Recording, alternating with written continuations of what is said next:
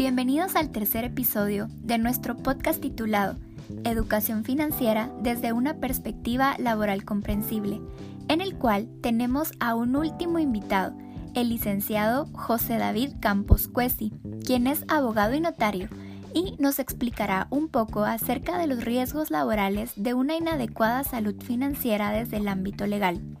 Bienvenido José David.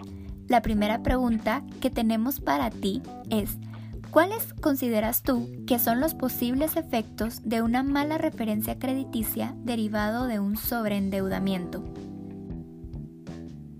En principio hay que tener presente que el sistema financiero guatemalteco tiene la obligación legal de administrar adecuadamente los riesgos a los que se expone, entre estos el riesgo crediticio, que es la posibilidad de impago de una cuenta por cobrar por parte de un cuentaviente. En este sentido, la Ley de Bancos y Grupos Financieros proporciona la herramienta denominada Sistema de Información de Riesgos, conocida por los consumidores como historial crediticio.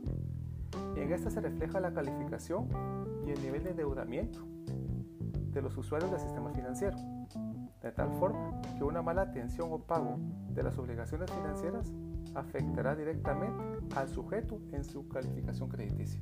Muchas gracias por tu respuesta, José David.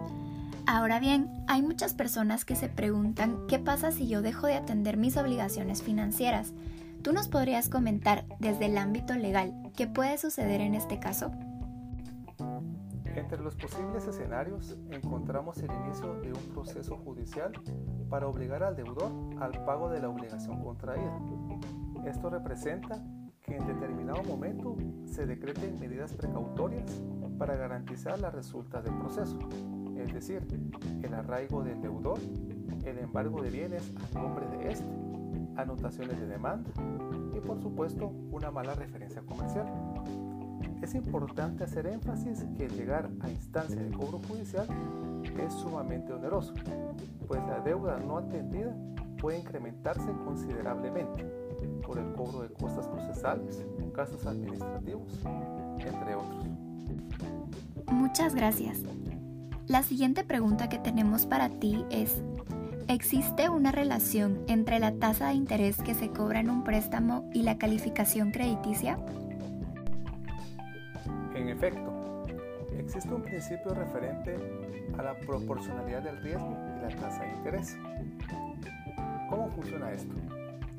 Hagamos de cuenta que existen dos solicitantes de un préstamo bancario, el solicitante A y el solicitante B.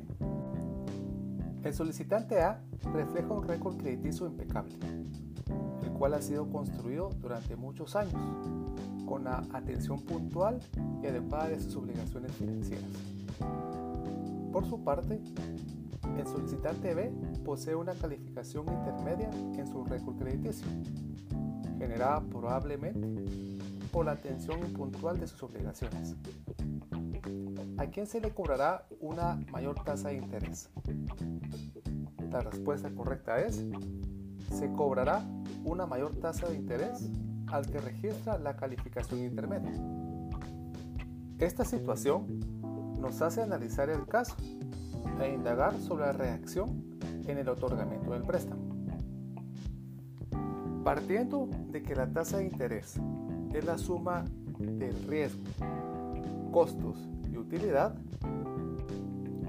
el poseer una mala calificación de riesgo no solo conlleva a que nuestra solicitud sea rechazada, sino que, de ser otorgado el crédito, la tasa de interés a cobrar será mayor, por el riesgo de impago que representa el solicitante. Expuesto lo anterior, efectivamente existe una relación entre la tasa de interés que se cobra en un préstamo y la referencia crediticia, y que se resume de la siguiente forma.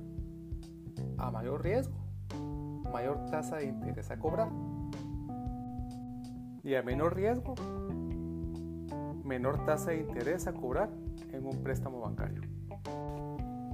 Realmente es muy interesante todo este tema y en base a la pregunta anterior y a lo que nos has comentado, ¿existe alguna manera de borrar nuestro récord por un mal historial crediticio? La respuesta es no. La atención de las obligaciones crediticias quedará como un comportamiento de pago, de tal manera que no hay posibilidad de alterar el historial.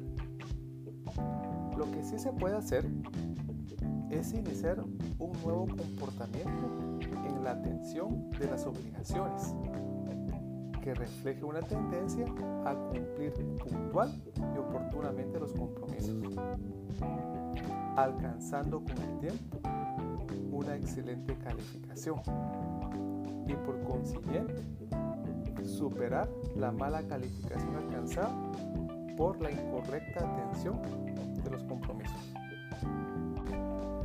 Y para cerrar esta ronda de preguntas, ¿qué recomendaciones podrías tú emitir para nuestros seguidores y las personas que hoy se han interesado en escuchar más de este tema? Bueno, hay muchos puntos que podemos abordar en este tema, pero los más importantes a mi criterio son los siguientes. En primera instancia, debemos asumir nuestros compromisos financieros y si en dado caso no contamos con los recursos para pagar la cuota que corresponde, es recomendable asistir con nuestro acreedor para indagar sobre el otorgamiento de una prórroga, un compromiso de pago o la renegociación del préstamo otorgado, con un plan de pagos adecuado a nuestros nuevos flujos de dinero. Lo esencial es no evadir nuestro compromiso, pues con esto no resolvemos ninguna situación. Otra recomendación es, si vamos a solicitar un préstamo, que no sea para consumo, es decir, compra de electrodomésticos, celulares, viajes o ropa. Tengamos presente que un préstamo debe agregar y generar flujos de dinero que permitan no solo cubrir nuestra obligación, sino que además proporcionen un margen de utilidad. Una buena práctica es hacer un presupuesto mensual de ingresos y egresos, con la finalidad de establecer nuestra disponibilidad inmediata. Pero este presupuesto debe de realizarse totalmente distinto a los que tradicionalmente hacemos. El presupuesto siempre debe de hacerse considerando los peores escenarios de ingresos y no en escenarios optimistas. Recordemos que lo que no se puede medir no se puede controlar y lo que no se puede controlar es imposible mejorarlo. Quiero despedirme con este mensaje. Un ser humano en su vida debe de controlar tres cosas. Sus emociones, sus decisiones y su dinero. Es importante que logremos alcanzar una madurez y una paz financiera. Muchas gracias José David por tu intervención. Sin duda todo lo que hoy nos has compartido es valioso para nuestro aprendizaje personal y para el rol que tenemos como gestores de talento humano. Y a todos ustedes que nos han seguido a lo largo de estos tres capítulos, queremos darles las gracias. Esperamos que este tema haya servido para compartir nuestro aprendizaje con los demás, aplicar los conocimientos en nuestras organizaciones y, por qué no, evaluar nuestra propia salud financiera y empezar a hacer cambios radicales en ella. Por último, cerramos con una frase que nos llama a la reflexión. La mente es el activo más poderoso que tenemos los seres humanos.